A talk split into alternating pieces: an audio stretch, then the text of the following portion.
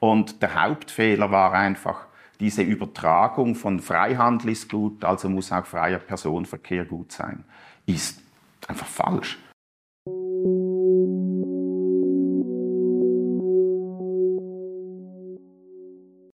Willkommen beim Podcast des IWP, des Instituts für Schweizer Wirtschaftspolitik an der Universität Luzern. Die Schweiz ist seit dem Beitritt zum Schengen-Raum eines der beliebtesten Einwanderungsländer Europas. Was hat die Zuwanderung der Schweiz gebracht? Durch die Immigration entsteht ein Interessenkonflikt zwischen der bereits bestehenden Wohnbevölkerung und den Zuwanderern, sagt der Freiburger Ökonom Prof. Dr. Rainer Eichenberger im Gespräch mit Prof. Dr. Christoph Schaltecker. Im Podcast erklärt Eichenberger, wie man diesen Interessenkonflikt auflösen und die Kosten der Zuwanderung fair zwischen beiden Gruppen aufteilen könnte. Ja, ich freue mich sehr, heute einen Gast bei uns begrüßen zu dürfen am Institut für Schweizer Wirtschaftspolitik. Unser Gast ist Professor Rainer Eichenberger. Er ist Professor für Theorie der Finanz- und Wirtschaftspolitik an der Uni Fribourg. Rainer Eichenberger ist ein sehr profiliertes Gesicht. Er engagiert sich stark in der Öffentlichkeit, dem Transfer von Wissenschaft in die Öffentlichkeit, aber er ist auch ein sehr erfolgreich erfolgreicher akademischer Lehrer mit einem äh, herausstechenden Track Record in den wissenschaftlichen Zeitschriften. Wir wollen uns heute zu einem Thema mit ihm unterhalten, das ihm am Herzen liegt. Es geht um Migration, es geht um Zuwanderung. Zuwanderung für die Schweiz als kleine offene Volkswirtschaft ein wichtiges Thema. Die Schweiz ist eigentlich ein Zuwanderungsland. Seit dem Zweiten Weltkrieg haben wir verschiedene Migrationswellen erlebt. Seit der Freizügigkeit mit der Europäischen Union 1999 und insbesondere der Personenfreizügigkeit hat diese Zuwanderung eine neue Qualität erlebt. Wir wollen uns über dieses Thema mit ihm unterhalten. Zunächst als Einstiegsfrage, Rainer, du bist eine Generation von Ökonomen, äh, wie ich auch, die sehr stark durch den Fall der Berliner Mauer, den Zusammenbruch der Oststaaten, der Planwirtschaften geprägt wurde. Die Euphorie damals war groß, war riesig die Euphorie, das Ende der Geschichte sei gekommen, die liberalen, demokratischen, freiheitlichen Rechtsstaaten hätten gesiegt und äh, man war euphorisch in Gedanken, die freien Märkte, die freie Auswahl von Gütern, Dienstleistungen, wie auch die freie äh, Migration, die freie Zuwanderung würde uns fast paradiesische Zustände bringen. Wie hast du den Fall der Berliner Mauer erlebt und warst du auch so euphorisiert wie viele andere? Ja, ich war sicher auch euphorisiert, aber nicht anders damals als andere, weil ich denke, was mich damals von vielen anderen auch Ökonomen unterschieden hat, ist, ich war von Anfang an als politischer Ökonom aufgewachsen und akademisch gebildet worden, ja sehr stark beeinflusst auch durch Bruno Frey und war deshalb nicht überrascht, dass der Osten zusammenbricht. Äh, ich habe immer meiner Frau aus 80er Jahre, als ich begonnen habe studieren, 1980, gesagt, ja, wir müssen jetzt in den Osten reisen, solange es den Osten noch gibt. Mich interessiert das. Wir sind auch nach Moskau gereist, dann 85, äh, sehr eindrücklich, was man alles erlebt hat. Und für mich war immer klar, das System kann so nicht funktionieren. Und das klar, als politischer Ökonom versteht man den Zusammenhang von Politik und Wirtschaft und sieht natürlich, wie eben solche Modelle wie Osteuropa keine gute Performance haben können, auch nicht haben werden in der Zukunft. Und deshalb war es eigentlich immer klar. Genauso war aber auch klar, dass diese Euphorie, wie es viele hatten, völlig übertrieben war. Wie ich es stark erlebt habe 1990 war, allen war eigentlich klar damals, die über den Westen nachgedacht haben, vor allem über die Bundesrepublik, dass das deutsche Modell, so wie es damals funktionierte, nicht mehr richtig funktioniert. Also zum Beispiel die Pensionskasse. Und dann, was passiert dann 1990? DDR bricht praktisch zusammen. Ja, anstatt dass man überlegt, was kann man jetzt für eine Verbesserung machen, eine bessere Verfassung schreiben als die Westdeutschen, das wäre nicht sehr schwierig gewesen. dann, ja, es pressiert und die politischen Interessen laufen allen daraus hinaus, dass man einfach die Verfassung vom Westen auf den Osten überträgt. Und das war dramatisch, das hat auch in ganz Westdeutschland damals die Reformdiskussion abgewürgt.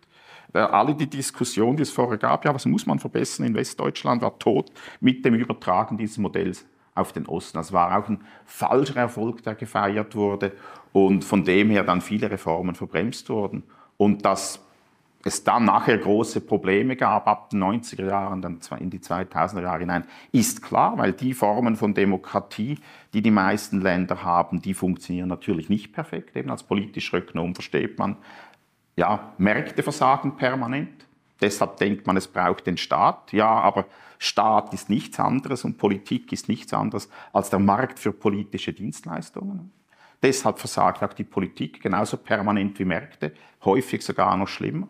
Und deshalb war es einfach nur naiv zu glauben, dass jetzt irgendwie ab 1990 eine Zeit der absoluten Freiheit kommt. Sondern klar, das funktioniert auch nicht richtig gut und man muss weiter reformieren, weiter darüber nachdenken, wie kann man die Systeme verbessern. Verstehe ich dich richtig, dass es für dich also kein Aha-Erlebnis äh, gab, wo du plötzlich äh, die Nachteile der Personenfreizügigkeit gesehen hast, sondern du warst eigentlich immer schon skeptisch, dass dieses Modell der Personenfreizügigkeit zusammen mit den anderen Freiheiten, die wir äh, durch den Fall der Berliner Mauer und die äh, Abkommen mit der Europäischen Union dann gewonnen haben. Ja, ich denke, das kann man so sagen. Das ist aber natürlich nicht an 1990 gekommen, weil damals ja niemand von Personenfreizügigkeit so gesprochen hat. Und das ist dann mit der europäischen Entwicklung, Binnenmarktidee gekommen dann erst recht in der Schweiz Übertragung der Binnenmarktidee auf die Schweiz. Zuerst EWR, wo die Diskussion schon lief, und dann nochmals 2000 oder ab 1997 die Idee der bilateralen Verträge. Und da ist klar, man, haben einfach die Leute, die darüber geredet haben, also sowohl die Ökonomen wie auch die Politiker, haben einfach Dinge durcheinander gebracht. Und das wurde mir vor allem klar, als ich dann mich in einem Seminar sehr ernsthaft damit auseinandersetzte. Und der Hauptfehler war einfach diese Übertragung von Freihandel ist gut, also muss auch freier Personenverkehr gut sein, ist einfach falsch.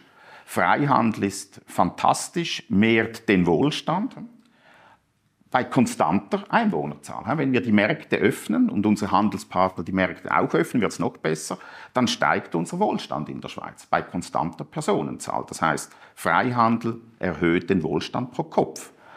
Hingegen freier Personenverkehr erhöht natürlich auch den Gesamtwohlstand in der Schweiz, aber bei mehr Personen. Und wenn man es dann rechnet eben pro Kopf, dann kommt raus, frei, freier Personenverkehr bringt nur unter sehr speziellen Bedingungen überhaupt keinen negativen Effekt auf den Wohlstand pro Kopf und in aller Regel in der Realität bringt es einen negativen Effekt auf den Wohlstand pro Kopf. Lass uns doch noch ein bisschen genauer auf diese Effekte eingehen. Nehmen wir zuerst einmal den Arbeitsmarkt. Nun, äh, wir haben vorhin besprochen, die Einwanderungswellen in die Schweiz seit dem Zweiten Weltkrieg sind eigentlich permanent gewesen. Und was wir erlebt haben in, äh, bis zu den äh, Abkommen mit der Europäischen Union war eigentlich, dass diese Zuwanderung nur Lücken im Schweizer Arbeitsmarkt gefüllt hat. Also, dass das Lohnniveau insgesamt dadurch nicht äh, gesunken ist, sondern dass das eigentlich eine komplementäre Zuwanderung auf dem Schweizer Arbeitsmarkt war.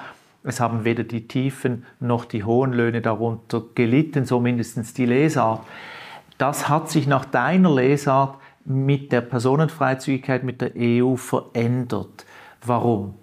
Ich denke schon, du sagst zu Recht, nach Lesart, oder müssen wir sagen, von wem, war die Zuwanderung in den 60er Jahren gut für den Wohlstand. Das würde ich schon stark in Frage stellen.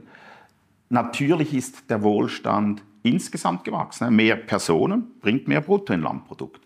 Aber zu sagen, ah, das hat den Wohlstand pro Kopf, insbesondere der bisherigen Einwohner, erhöht, ist zuerst mal total aus dem Leeren gegriffen.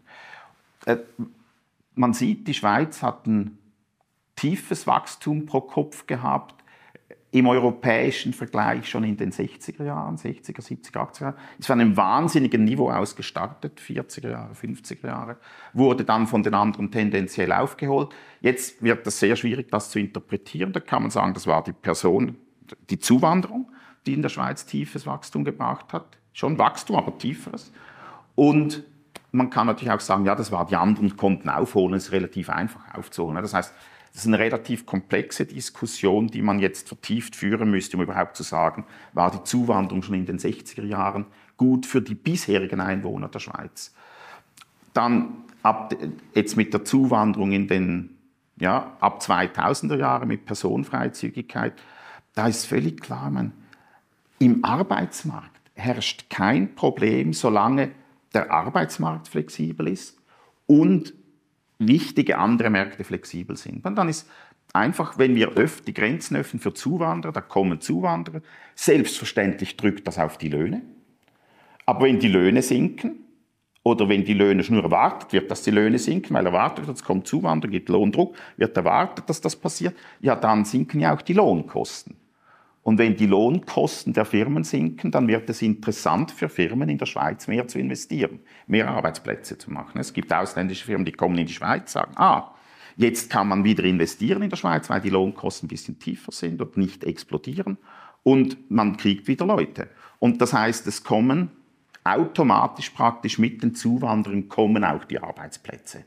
Deshalb ist nur die Diskussion, wie wir sie damals hatten, so SVP sagt, ja, ganz schlimm, das bringt praktisch eine Verarmung und Lohndruck und alles Üble. Und Bundesrat begeistert, ja, das erhöht die Löhne und für alle ist es gut. Beides total naiv. Wenn man die internationale Literatur gelesen hätte, war klar, Zuwanderung, Personenfreizügigkeit mit flexiblen Arbeitsmärkten ist kein Problem. Es kann kleine Effekte geben, vorübergehend ein bisschen runter mit den Löhnen, vielleicht kurzfristig ein bisschen rauf. Wenn es aber raufgeht, ja, dann zieht es sofort weitere Zuwanderung nach. Und wenn es permanent so wäre, dass wirklich die Löhne dank Zuwanderung erhöht würden, müsste ja die Schweiz explodieren. Ne? Da kommen mehr Zuwanderer, gehen die Löhne hoch, Wohlstand steigt pro Kopf, ja, da kommen noch mehr Leute. Und dann steigt der Lohn, die Wohlstand noch schneller pro Kopf. Da würde ganz Europa schnell in der Schweiz wohnen. Äh, wohin zieht man in, in, die Schweiz? Ja, alle nach Zug, da ist es wunderbar. Und im Zug am Hauptplatz ist es besonders schön. Also ganz Europa im Zug am Hauptplatz. Offensichtlich geht das nicht. Es gibt offensichtlich noch andere Knappheiten, nicht nur von Arbeitsstellen, sondern ja, werden wir vielleicht im Gespräch noch drauf kommen, oder ich hoffe es. Äh, Infrastruktur, Land und so weiter, natürlich. Das heißt, diese, diese Sicht, ja, die Arbeitsmärkte sind flexibel. Das ist erstens zu untersuchen und da wissen wir ja, flankierende Maßnahmen sind ein Problem. Gleichzeitig mit der Öffnung des Arbeitsmarktes hat man äh, flankierende Maßnahmen eingeführt. Das heißt, die Arbeitsmärkte sind unflexibler geworden. Und die Gefahr ist längerfristig, dass Zuwanderung zwar Anfang 2000 kein Problem war für den Arbeitsmarkt, aber in Zukunft ein großes Problem sein wird, weil wir die Märkte mittlerweile so durchreguliert haben, dass es ein Problem gibt. Der zweite Markt, wo wirklich ein Problem gibt, ist im Wohnungsmarkt. Zuwanderung in einen flexiblen Wohnungsmarkt bringt wenig Probleme. Wenn wir aber beginnen, den Wohnungsmarkt so zu regulieren, wie wir es jetzt machen, weil viele Leute Angst haben, dass es einen, einen Mietdruck gibt, praktisch Mieten darauf, ja, dann bekommen wir erst recht ein Problem. Und da müssen wir drüber nachdenken, wie halten wir die Märkte flexibel. Also du denkst, es ist wichtig, dass man unterscheidet zwischen reinen Mengeneffekten, äh, früher hat man von Tonnage gesprochen, und der Produktivität. Und Produktivität ist ein Wohlstandsmaß, Tonnage ist es eben äh, nicht. Es gibt jetzt Untersuchungen, die du natürlich auch gut kennst, die äh, den Fokus darauf legen, was haben denn die Firmen von dieser Personenfreizügigkeit für Nutzen gezogen und kommen da eigentlich zu einem sehr positiven Bild, dass die Personenfreizügigkeit äh, für sie zu einer äh, Effizienzsteigerung geführt habe, dass die Effizienzsteigerung sich darauf äh, niederschlägt, dass höhere Gewinne, höhere Löhne bezahlt werden. Wenn man das so liest, würde man eigentlich der Meinung sein, ja, was für die Unternehmen gut ist, für die Löhne gut ist, für die Gewinne gut ist, das muss doch eigentlich für die Schweiz auch gut sein. Wo ist hier denn der ja, genau. Denkfehler? Das ist schön. Ich meine, da muss man jetzt sehr aufpassen. Diese Studie, ich denke, auf die du ansprichst, von einem Forscherteam aus dem KOF, äh, Konjunkturforschungsstelle der ETH. Da muss man zuerst sagen, die ist hervorragend gemacht, ist auch ganz toll publiziert und man kann den jungen Leuten nur gratulieren, dass sie eben so forschen können. Zugleich muss man sagen, diese Studie darf natürlich nicht so interpretiert werden. Die ist völlig anders zu interpretieren. Die untersuchen nicht, wie sich die Personenfreizügigkeit auf die Schweiz ausgewirkt hat. Sie untersuchen, wie sich die Öffnung für Grenzgänger auf die Bereiche ausgewirkt hat, geografisch, wo die Grenzgänger besonders leichten Zugang haben, jetzt neu die Grenzgänger. Und dann ist völlig klar, natürlich gibt es dort Vorteile, das sind die Nutzen der Zuwanderung.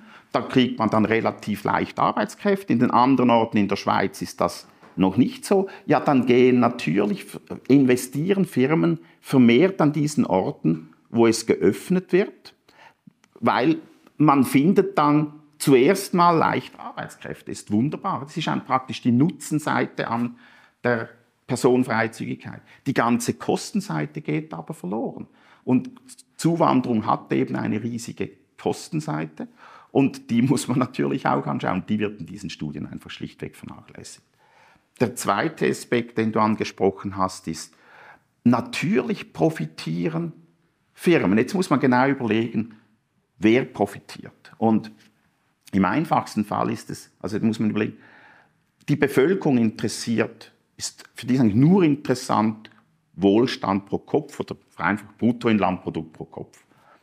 Für die Regierung, und das war eines meiner großen Aha-Erlebnisse, da habe ich eine gewisse Zeit gebraucht, bis ich das verstanden habe, die Regierung interessiert sich nicht so sehr für das Bruttoinlandprodukt pro Kopf. Für sie ist das Bruttoinlandprodukt interessant, weil gibt immer Ausnahmen unter Politikern, aber viele Politiker interessieren sich vor allem ja, für ein, ein großes Budget zu haben, viel Steuereinnahmen zu haben, viel ausgeben zu können. Ne? Ist ein bisschen verkürzt, aber schon Politiker haben gerne ein großes Budget, sie haben, bewirken gerne etwas und für das braucht man ein großes Budget und es macht mehr Spaß, Politiker sein von einem großen Land und von einem Land mit einem großen Budget. Das wissen wir, jeder Gemeindepräsident ist lieber Präsident einer Gemeinde mit 7000 Einwohnern als mit 6000 Einwohnern. Und das ist nicht erstaunlich, dass die alle so begeistert sind von Personenfreizügigkeit und dann dem schnellen Bevölkerungswachstum. Jetzt muss man sehen, das Bevölkerungswachstum bläht also das Gesamtbruttoinlandprodukt auf, klar, eben mehr Leute, mehr Bruttoinlandprodukt, damit die Gesamtsteuereinnahmen und damit auch die ganzen Bedürfnisse, Geld auszugeben. Jetzt Wer profitiert von dieser Aufblähung, von diesem breiten Wachstum, ohne eben Pro-Kopf-Wachstum? Ja, alle die, die an der Spitze irgendwie sind. Die Regierung haben wir schon gehabt, zudem eine geschützte Werkstatt. Gleich viel Politiker, Ausländer dürfen nicht Politiker werden. Stellen wir uns mal vor, man würde sagen, ja, Personenfreizügigkeit, die Ausländer bekommen auch 10% Ausländer, die bekommen auch 10% Sitze im Parlament. Und mit jeder neuen Zuwanderungswelle gibt es größere Anteil der Sitze werden im Parlament Ausländern zugesprochen. Da wären die meisten Schweizer Politiker sofort gegen Personenfreizügigkeit. Aber eben, sie sind geschützt. Sie profitieren nur von der Aufblähung des Systems. Wer profitiert noch? Die Spitzenverbände. Economy Suisse ist ein Hauptprofiteur. Wenn die Wirtschaft wächst, dann wächst natürlich der Spitzenverband. Und Manager von großen Firmen oder von geschützten Firmen profitieren auch. Äh, ein typisches Beispiel ist unsere Schweizerische Fernsehanstalt. Wunderbar, mehr Personen zahlen mehr Gebühren.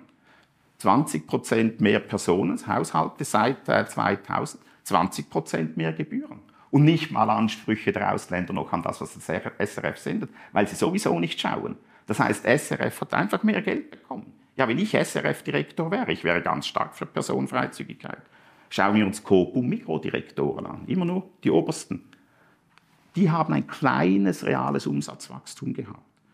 Ohne Zuwanderung hätten sie alle schrumpfende Umsätze gehabt. Wo wäre der Bonus geblieben? Die haben alle profitiert von der Zuwanderung. Aber jetzt muss man sehen, sind nur die Leute an der Spitze. Die unten dran nicht. Da gibt es einfach dann mehr, es gibt ja dann mehr Leute, die angestellt sind. Das heißt, der einzelne Mikroangestellte hat nichts davon gehabt. Aber der Chef an der Spitze hat etwas gehabt davon. Er ist jetzt Präsident einer größeren Firma. Und so zieht es sich durch die Wirtschaft. Und das erklärt den großen Unterschied. Economy Suisse ist heute, kann man ein bisschen so sagen, ein bisschen pointiert, ist eine Vertretung der, Groß der Manager eigentlich, der Spitzenmanager. Und die sind halt interessiert, dass der Gesamtladen wächst, aber nicht am Bruttoinlandprodukt. Gut, jetzt müssen wir noch einen Schritt weiter gehen. Der logische Effekt von freier Zuwanderung und ähm, einer restriktiven Lohnpolitik beziehungsweise einer, ähm, einer Art Mindestlohnpolitik bedeutet Mangel. Und der Fachkräftemangel ist etwas, was die Verbände, die Schweizer Verbände stark ähm, im Moment beschäftigt. Äh, wäre es jetzt nicht quasi ein, wenn man keine Lohnflexibilität zulassen möchte und Personenfreizügigkeit hat, wäre es dann nicht wichtig, dass man noch mehr Leute zulässt, um eben diesen Fachkräftemangel zu adressieren. Mindestens wenn ich die Argumentation der Verbände verfolge, ist das die Logik. Wir brauchen mehr Leute, weil das ist das logische Ergebnis des Tonnagewachstums. Wenn du die Löhne äh, nicht flexibilisierst. Ja, genau, aber hier müssen wir sehen, also das Richtige gegen Fachkräftemangel ist natürlich höhere Löhne zahlen, nicht tiefer. Also wir müssen äh, all die Firmen, die dann sagen, ja, wir finden keine Leute, ist einfach falsch. Und sie müssen einfach höhere Löhne zahlen. Dann kriegen sie die Fachkräfte. Natürlich müssen sie anderen Firmen ausreißen. Und natürlich gibt es dann Firmen, die nicht mehr mithalten können. Aber das ist genau der Sinn von Markt und Wettbewerb. Diejenigen, die hohe Löhne zahlen können, die sollen sie zahlen und die Arbeiter profitieren und haben Anreize, sich auch so auszubilden, dass sie eben in die Firmen passen, die wirklich die hohen Löhne zahlen können. Das ist Fortschritt. Und das wird heute unterminiert, indem dass man einfach Leute von außen holen kann. All die Studien, die ja vorangesprochen wurden, zeigen nicht wirklich, also sie zeigen, dass es keinen Lohndruck gibt im Sinne, die Löhne sind nicht gesunken in der Schweiz. Aber das ist ja gar nicht die Frage, das wieder nur wäre total überraschend gewesen. Und die große Frage ist, wachsen die Löhne überhaupt noch so schnell, wie sie sonst wachsen würden? Man muss immer sehen, die Löhne wachsen ja. Die Schweiz hat so oder so Wachstum, weil es gibt einen technologischen Fortschritt, der ja, durch die Welttechnologie geprägt ist. Das bringt sowieso Wachstum. Und eben die Frage ist nicht, bringt Personenfreizügigkeit dann kein Wachstum, sondern ist die Frage, ist dieser Wachstumspfad, auf dem Volkswirtschaften wie die Schweiz sowieso sind, wird der ein bisschen steiler oder ein bisschen flacher? Und da ist eben, klar, der normale Weg nochmals wäre, höhere Löhne zu zahlen. Jetzt sagen die Firmen, das können wir nicht. Also will man die Leute von außen holen.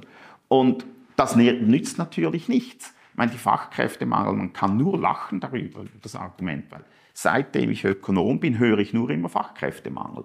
Und es gibt, ich habe noch niemanden begegnet, auch nicht aus der Industrie, der mir gesagt hat, ja, jetzt langsam nach 15 oder 20 Jahren Personenfreizügigkeit und 15 Jahre voller Öffnung 2007, jetzt endlich baut sich dieser Fachkräftemangel ab oder ist schon abgebaut. Das sagt niemand. Sondern alle klagen auf dem gleichen Niveau oder eben sogar noch schlimmer heute über Fachkräftemangel. Das heißt, diese Öffnung beseitigt den Fachkräftemangel nicht. Und es wäre auch völlig überraschend, wenn es das macht, weil solange es auch keinen Lohndruck macht, ja, da kann es den Fachkräftemangel nicht beseitigen, genau, weil Zuwanderung heißt, es gibt auch neue Arbeitsplätze in der Schweiz. Es werden neue Arbeitsplätze gegründet, sonst würden wir Lohndruck sehen, massiven. Solange wir den nicht sehen, heißt es einfach, es werden entsprechend neue Arbeitsplätze geschaffen. Das heißt aber auch, der Fachkräftemangel wird nicht beseitigt, sondern wenn schon sogar gestärkt. Lass uns noch zu einem Aspekt kommen, den wir bisher nicht besprochen haben, nämlich dem Staat. Äh, die Vorstellung, Zuwanderung äh, sei positiv, weil es die Wirtschaft äh, stärkt und damit mehr Löhne, mehr Gewinne verteilt werden können, kontrastiert etwas mit der Frage, was bedeutet das nun für den Staat? Der Staat ist dem Wesen nach ein Bereitsteller von öffentlichen Leistungen, durch, äh, die allen zur Verfügung stehen durch das Zahlen von Steuern.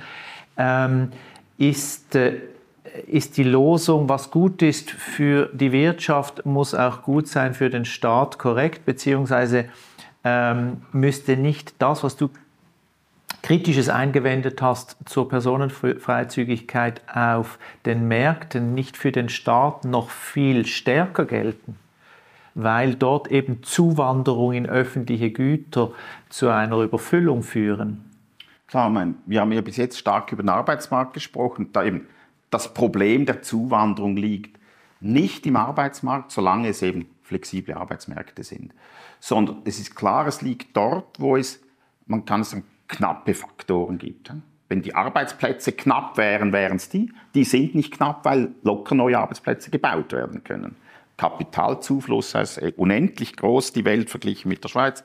Deshalb können wir unendlich viel Kapital haben und Arbeitsplätze bauen. Das heißt, das ist nicht der knappe Faktor, sondern die knappen Faktoren sind offen natürlich knapp, das ist Land, dann Umweltqualität, Infrastruktur, die kann man zwar bauen, aber der schnelle Ausbau, den wir heute brauchen, der Infrastruktur, ein Prozent Bevölkerungswachstum, heißt einfach, man muss die Infrastruktur sehr viel schneller ausbauen, als es praktisch natürlich wäre mit Abschreiben, dann wieder Reinvestition und ja, da kann man ein bisschen ausbauen, aber nicht so schnell, wie man es heute macht.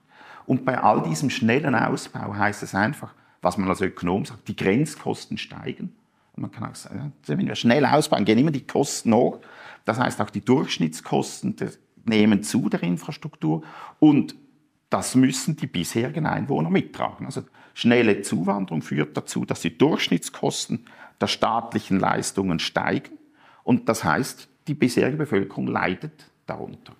Und ein anderer Bereich, was ganz wichtig ist noch, ist, ja, alles, was so Autarkieziele sind. Und da kann mich gut erinnern, wie ich früher verlacht wurde, als ich in den, ja, das war, war schon 2010 herum gesagt habe, ja, da gibt es ein Problem mit Zuwanderung und Autarkie, zum Beispiel mit Energie. Dann hat mich, ja, Avenir Swiss was damals ausgelacht und gesagt, äh, Autarkie ist doch total ewiggestrig und so. Heute sind das offene Märkte. Ja, genau, sehen wir heute mit der Energiekrise. Ist völlig klar für eine sinnvolle, ja, sicherheitsorientierte Versorgung von vielem, sei es Energie oder dann Landwirtschaftsprodukte, braucht es eine gewisse Selbstversorgung, nicht Autarkie, aber einen gewissen Prozentsatz Selbstversorgung ist gut. Und wenn wir einfach 20 Prozent mehr Bevölkerung in 20 Jahren haben, ist klar, das ist enorm teuer. 20 Prozent mehr Landwirtschaftsgüter selbst zu produzieren. 20 Prozent mehr Energie haben wir genau nicht gemacht, weil es so enorm teuer ist, das auszuweiten. Das heißt, da haben wir wirklich Probleme. Ein anderes Beispiel ist CO2-Politik.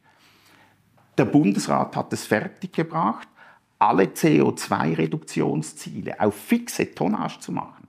In einem Land mit dem schnellsten Bevölkerungswachstum außer Luxemburg in Europa. Ja, wenn man das macht, dann ist man einfach falsch gewickelt, weil die Schweiz hat durch das enorm viel höhere Kosten der CO2-Reduktion als andere Länder. Weil wir immer, die Bevölkerung wächst davon und man will auf ein fixes Tonnageziel Emissionen Das heißt, jeder Zuwanderer, der reinkommt, verursacht im Durchschnitt etwa 6 Tonnen CO2, wie jeder bisherige Schweizer auch. Aber es ist zusätzlich, das muss man zusätzlich reduzieren und man muss das alles in der Schweiz reduzieren, weil wir für die Schweiz ein festes Tonnageziel haben.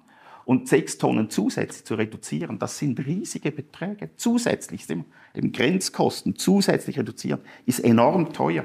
Und wenn man das dann kumuliert für einen Zuwanderer über seine Lebzeit in der Schweiz, man muss ihn jedes Jahr kompensieren.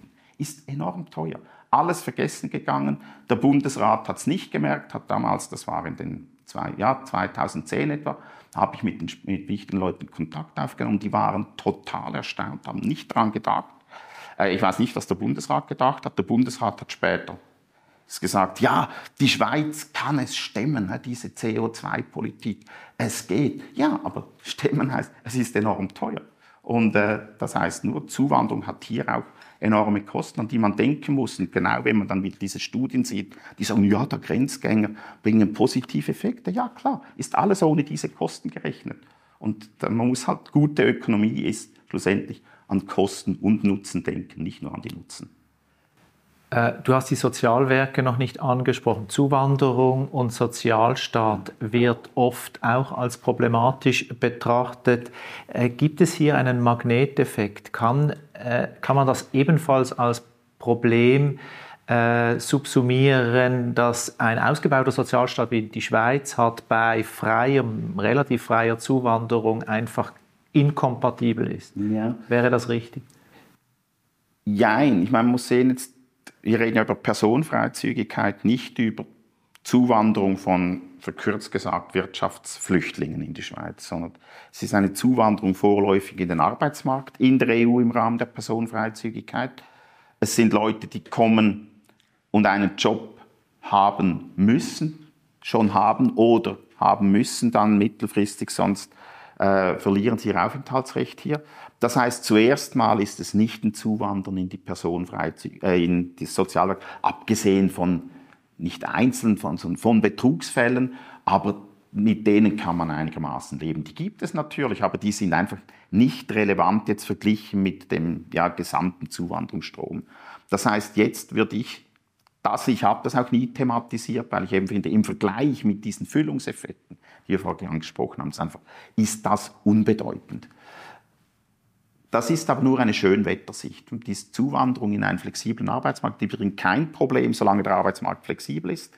In einer Situation aber, wo es irgendwie als eine Schocksituation, wie jetzt Covid hätte sein können, oder wie, ja, jetzt, wenn wir Spannungen haben, weltweit sein werden kann, in einer schwereren Wirtschaftskrise, wo wirklich die Beschäftigung zurückgefahren wird, diese Leute ihre Stelle hier verlieren, dann gibt es eine, eines, ja, kommen die Leute erst in die Sozialwerke und sie werden Schwierigkeiten haben, mehr Schwierigkeiten haben als Einheimische wieder aus diesen Sozialwerken herauszufinden, einfach weil sie hier viel weniger gut vernetzt sind, viel weniger ja, Kenntnisse haben und Beziehungen haben, wo sie dann wieder eine neue Stelle finden können.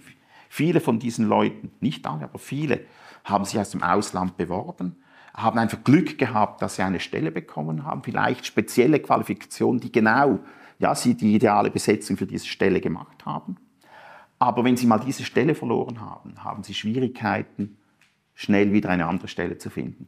Das heißt, der Test, ob es wirklich ein Problem gibt für die Sozialwerke, kommt dann, wenn es wirklich einen Job gibt. Den haben wir bisher nicht gehabt, eben solange die Schweiz die Dinge besser macht als in Europa sonst ist auch die Wahrscheinlichkeit dafür relativ klein. Aber das heißt genau, entscheidend ist, dass wir weiterhin eine bessere Politik betreiben und eben ja auch eine gewisse Autonomie bewahren in der Politik. Weil sonst, wenn wir eine EU-Politik machen würden, dann haben wir das gleiche Malaise wie in der EU. Dann haben wir sofort, dann wird die Zuwanderung zu einer Zuwanderung in die Sozialwerke.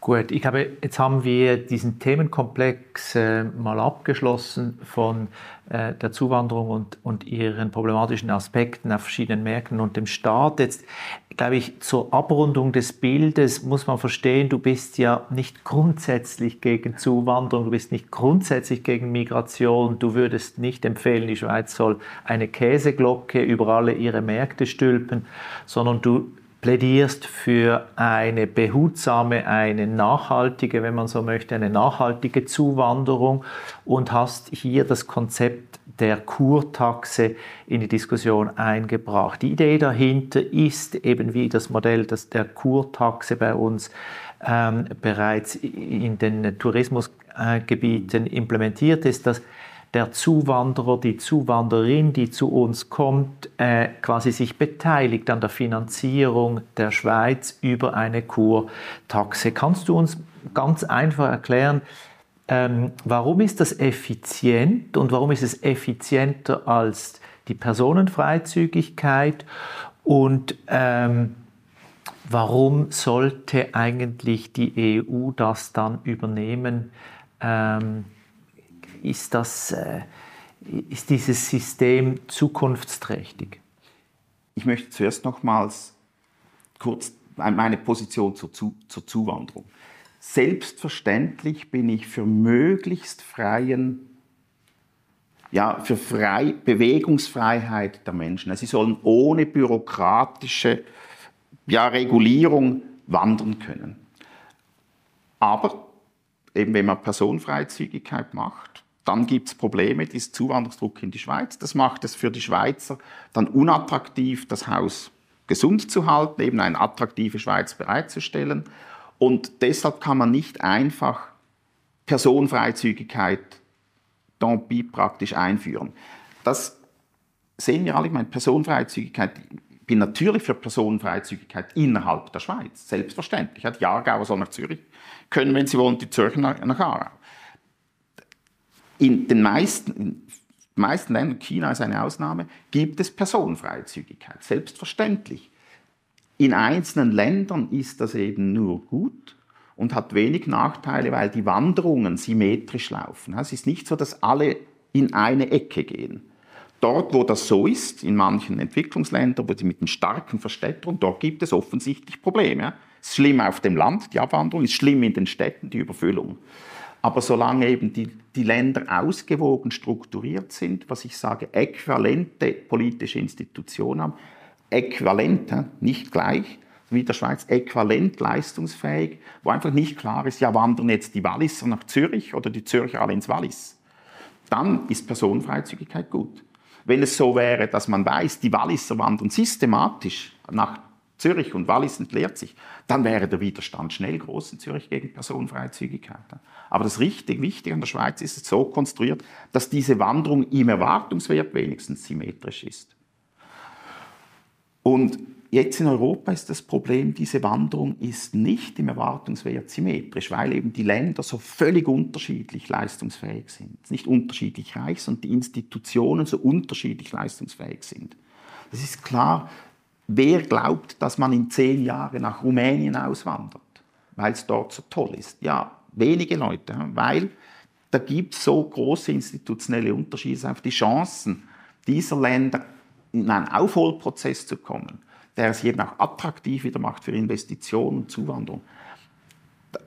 Das wird langsam, langsam kommen, vielleicht, wenn es gut geht, aber es kommt viel zu langsam. Denn das Personenfreizügigkeit schlecht. Das versteht jeder Europäer. Deshalb will Europa nur Personenfreizügigkeit mit der Schweiz, aber nicht mit Afrika. Wenn es ja so gut wäre, Personenfreizügigkeit, wie es uns immer vorgehalten wird, ist ganz toll. Ja, dann müssen wir Personenfreizügigkeit mit Afrika machen. Dann verstehen alle, das ist problematisch. Ja? Da gibt es asymmetrische Wanderung. Und also deshalb klar, wir wollen Wanderung, freie Wanderung. Leider eben bietet die EU nicht das, dass man sagen kann, ja, da kann man einfach offen lassen. Und was aber wichtig ist, auch wir müssen Rotationswanderungen haben. Wir wollen nicht, dass es an einem Ort Überfüllung gibt, am anderen Ort Entleerung, sondern wir wollen eine freie Bevölkerungsbewegung, dass einfach die Leute ja gehen können, dass die Firmen kommen können, Expats mit reinnehmen können, die gehen wieder. Wir wollen Offenheit. Und wie macht man diese Offenheit? Und da bin ich überzeugt, dass eben dieses Modell der Kurtaxe das Richtige. Dass man sagt, keine bürokratische Intervention, die Leute können kommen, also individuelle Freiheit, aber sie müssen einen Obolus entrichten, weil sie wandern ja in ein Land ein, das fantastische Vorteile bietet. Die Leute, das heißt immer, ja, wenn die Ausländer kommen, dann tragen sie unsere Staatsschulden mit. Totaler Blödsinn. Die Schweiz weist zwar 200 Milliarden Schulden aus, richtig gerechnet hat aber der Staat ein Riesenvermögen. Ne? Land, Firmen, äh, bei der Nationalbank gibt es immer noch ein paar Reserven. Das, sind, das erlaubt uns, eine solche Politik zu machen, so tiefe Steuern zu haben, wie wir es eben haben, weil wir ein riesiges Vermögen angespart haben. Wenn nun Zuwanderung kommt, beteiligen sich die Zuwanderer nicht an unseren Schulden, sondern sie beteiligen sich an unserem Vermögen.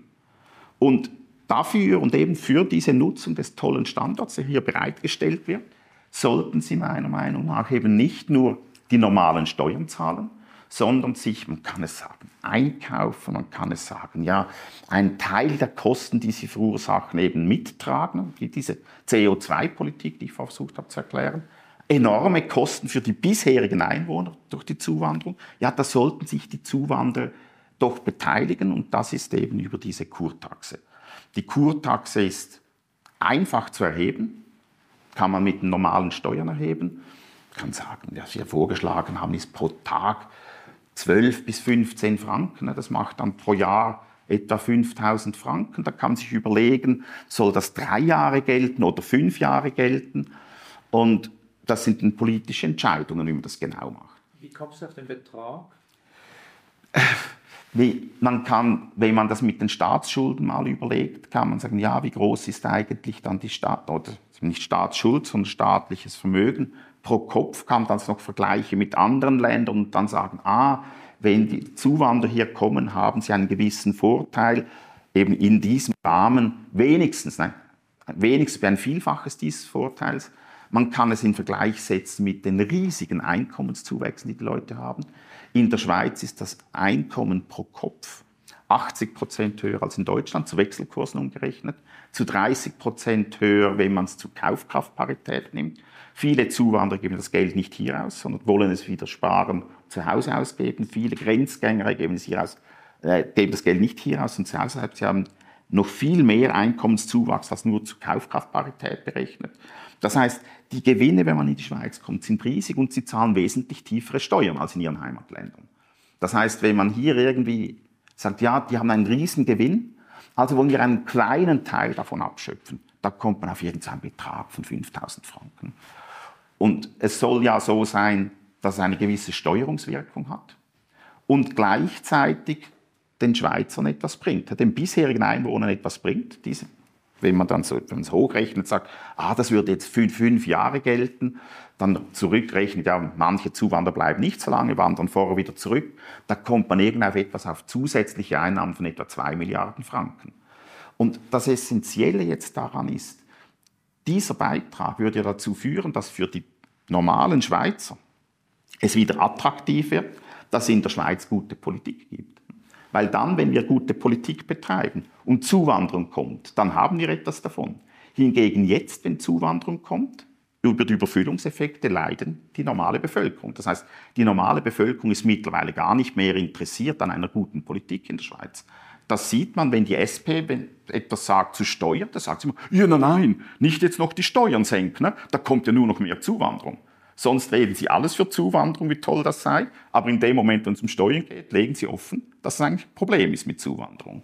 Und von dem müssen wir wegkommen. Wir müssen äh, ja, es wieder attraktiv machen für die normalen Schweizer, eben, dass wir in einem tollen Land leben, dass wir die Dinge besser machen als im Ausland, dass es durch das einen Zuwanderungsdruck gibt. Aber das ist nur so, wenn wir etwas haben von dem Zuwanderungsdruck. Gut, also du forderst äh, eine Kurtaxe. Jetzt könnte man so im Jargon der amerikanischen Freiheitskämpfer No Taxation without Representation sagen. Also die Zuwanderer, die dann eine Kurtaxe abliefern, legitimerweise stellen sich dann auch die Frage, warum werden wir in dieser direkten Demokratie denn nicht auch für die Politik gebraucht? Wenn wir schon mitbezahlen, dann sollte man ja eigentlich diese zuwanderungswilligen Personen auch in die Politik einbeziehen. Auch hier hast du einen spannenden Vortrag. Du äh, bist also nicht äh, jemand, der im konservativen Status quo verhaftet, sondern du siehst das tatsächlich als Problem und hast einen eigenen Vorschlag. Wie lautet dieser? Das ist eine wichtige Frage. Sie stellt sich aber auch ohne Kurtaxe. Die Leute kommen jetzt, zahlen hier die normalen Steuern. Das reicht einfach nicht, um die Kosten zu decken, die die Zuwanderung verursacht, aber sie zahlen jetzt schon Steuern. Und natürlich wäre Teilhabe gut. Ich meine, man muss, wir sind alle überzeugt, äh, als politischer Ökonom ich natürlich erst recht, aber ich denke, der große Teil der Schweiz ist überzeugt, die Schweiz funktioniert besser als die anderen Länder, weil wir das bessere politische System haben direkte Demokratie, Föderalismus und Direktwahl der Regierungen. Und da haben wir jetzt ein ernsthaftes Problem. Wir haben, es ist nicht schrecklich, aber sondern es ist einfach so, der Ausländeranteil in der Altersgruppe von 30 bis 35 ist am höchsten. Der beginnt etwa bei 20 Prozent bei 20-Jährigen, geht dann hoch durch die Zuwanderung auf zwischen 30 und 35-Jährigen, sinkt später wieder dann durch die Einbürgerung.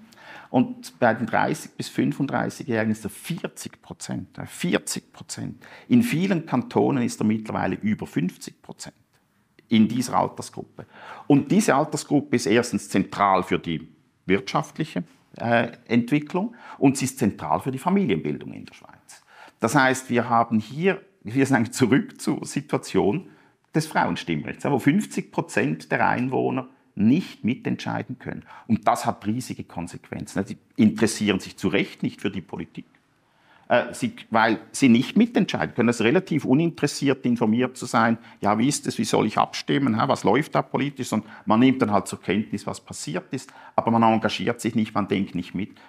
Das heißt, für die Medien ist es mittlerweile nicht mehr sehr attraktiv, über Politik zu berichten, weil ja 40 Prozent der potenziellen Medienkonsumenten gar nicht mehr an Politik interessiert sind. Das heißt, wir haben hier ein ernsthaftes Problem. Und die Frage ist, was können wir tun? Klar, eine Antwort wäre Ausländerstimmrecht. Die Antwort darauf ist praktisch keine Chance. Wir haben darüber x-mal abgestimmt. Man sieht, das ist, äh, die Chancen sind sehr klein, erst recht als auf kantonaler und dann nationaler Ebene. Deshalb denke ich, sollten wir einfach, wie immer jetzt Anwendung von Ökonomie, die Ökonomie ist häufig auch eine Zerlegung der Probleme und dann sehen, es gibt ganz einfache Lösungen. Und hier die ganz einfache Lösung ist, Politik und Mitmachen in der Politik hat zwei Aspekte. Das ist mitentscheiden, das ist in der Schweiz wählen und über Volksabstimmungen Einfluss nehmen. Und das andere ist mitreden. Und in der Schweiz gibt es zwei grandiose Mechanismen zum Mitreden, die extrem stark sind. Das ist Initiative unterschreiben und Referenden unterschreiben, das Initiativ- und Referendumsrecht. Das, da kann man etwas bewegen, ohne dass man gleich mitentscheiden kann. Aber man kann die Agenda mitbestimmen. Und das ist ein extrem starkes Recht. Das soll man den Ausländern geben. Das soll man auch den Kindern geben, ab 16, vielleicht sogar ab 14. Und ich schlage auch vor, dass man den Auslandschweizern nicht mehr das Mitbestimmungsrecht gibt, weil die sind weg, viele wollen nicht zurück. Aber Mitspracherecht sollen sie haben, Initiativen und Referendum unterschreiben können. Dann hätten sie wirklich, könnten sie etwas bewegen. Sie müssen halt gute Vorschläge machen, können sie ja. Aber man hat nicht das Risiko, dass irgendetwas rauskommt, was die bisherigen Einwohner nicht wollen. Aber es gäbe eine enorme Belebung und ich denke, in vielen Bereichen würde man sehen, die Leute wollen sehr Ähnliches wie wir. Sie sind engagiert. Und dann wird man dann schneller darüber reden, ja, kann man nicht auch die, äh, das Mitspracherecht schneller geben, vielleicht schon ab fünf Jahren oder was auch immer. Zuerst mal mit, also Mitentscheidungsrecht geben. Mitsprache ist extrem stark. Äh, ich halte es für stärker als das Mitbestimmungsrecht, weil man eben Ideen einbringen kann. Und das Schöne wäre für mich, die Deutschen gehen dann nach Hause und erzählen, in der Schweiz haben sie mehr demokratische Rechte als in Deutschland.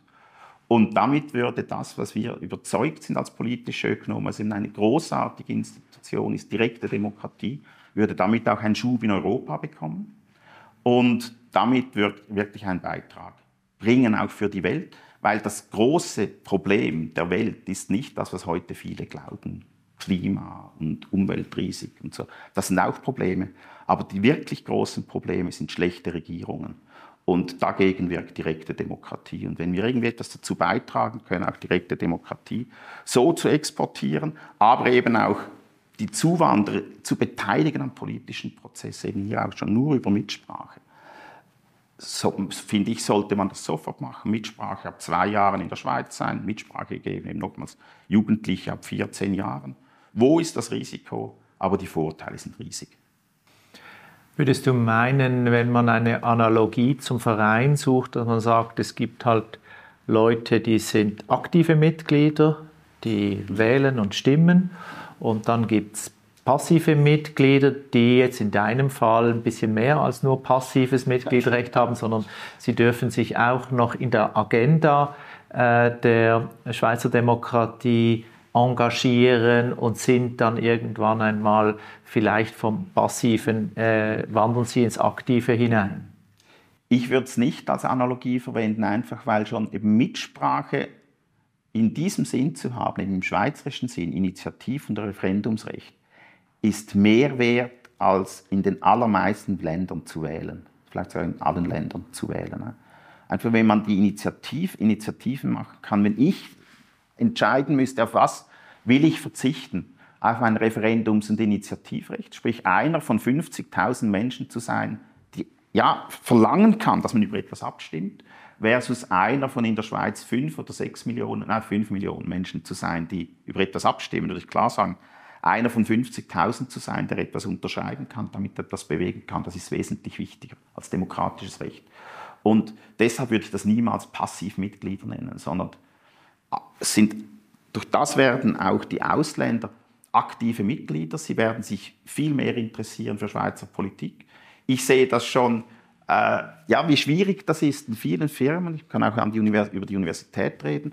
Äh, wenn halt die meisten Mitarbeiter nicht Stimmrecht haben, ja, dann diskutiert man auch beim Kaffee nicht mehr so über politische Probleme, weil die Hälfte der Bevölkerung kann nicht mitreden, also kann nicht mit, mittun. Und das ist frustrierend häufig. Da redet man nicht gerne über etwas, wo die Kollegen nicht mittun können. Ist jedes Mal ein bisschen eine Beleidigung. Hingegen, wenn sie ja, ein Mitspracherecht haben, das stärker ist als ihre, direkte, als ihre demokratischen Rechte zu Hause, ja, dann sind sie auch engagiert. Dann kann man wieder viel offener reden.